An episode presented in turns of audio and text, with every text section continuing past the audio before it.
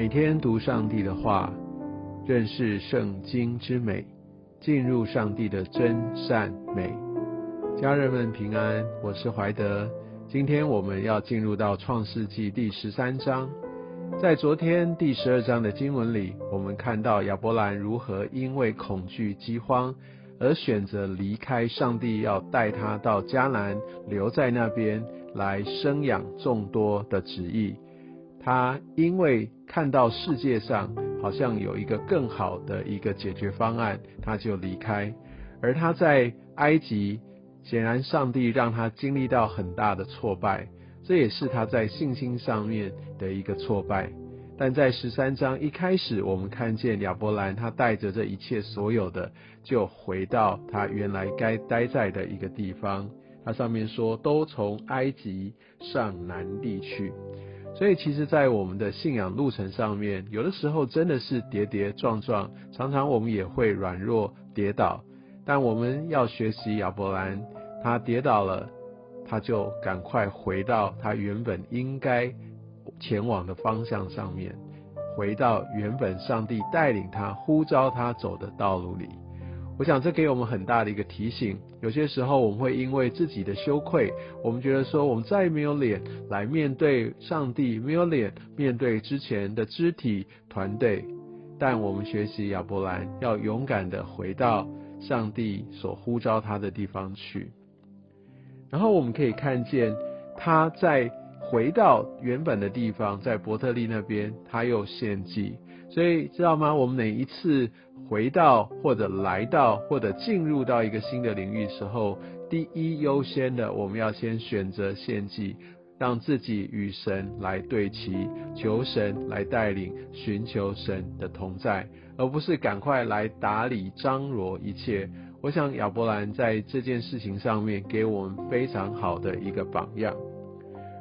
而在第二节，他讲到他的牲畜极多。这也埋下一个伏笔，所以难怪到后面他跟罗德这方面就没有办法来居住在同一个地方，因为牲畜众多固然是财产非常庞大，但他们也需要极大的土地、水草各样的资源。而我们看到，当他的晚辈罗德其实是忤逆他的，因为在当时的文化背景是一个后辈必须非常尊崇，呃。长辈的这样的一个文化，但他非常的有度量，他甚至还让他的侄儿罗德去选择他要去到的地方，而我们知道罗德他就选择在属世上面看起来丰饶、看起来合理、看起来蒙福的地方，而亚伯兰他应该也非常清楚罗德所选的地方是对于他在世的这些的财富会有帮助，但是他不跟他计较。相信亚伯兰当时在埃及的那个挫败的经历，也让他更知道，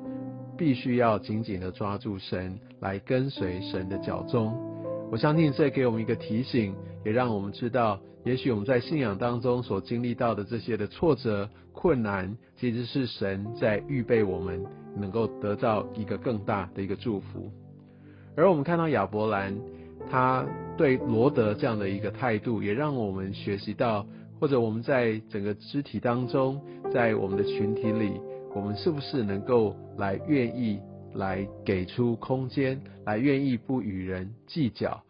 愿意来让自己宁可有一些暂时上的一个吃亏？因为我们可以看见，其实罗德选了这样的一个感觉丰饶的一个地步，其实这也代表他的心，他就一步一步的陷入最终。而他在他的环境里面也是充满了这些的罪恶跟诱惑，虽然在属世上面是非常的繁荣，所以我们选择在什么样的环境里面相处，我们的交往圈是非常非常的重要。乃至于罗德其实到后面根本没有办法保住他的家产，那一切都随着他所居住的城市被毁灭了，他也失去了他的妻子、他的女婿，甚至到后面的经文我们可以知道，他甚至跟他的女儿发生了不应该有的关系。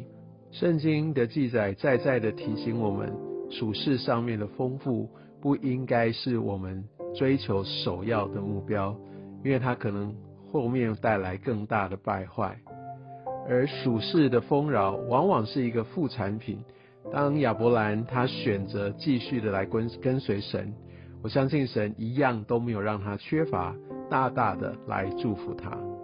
所以说，亚伯兰感觉上眼前的退让，眼前的吃亏，却带来他可以承受神后面极大的祝福，就像他一切的所有的这个后裔，就如地上的尘沙那样多。所以，当我们在做出一些决定的时候，在做选择的时候，无论在工作上、在投资上、在做许多事情上面，我们愿不愿意先回到神的面前来遵循他的法则？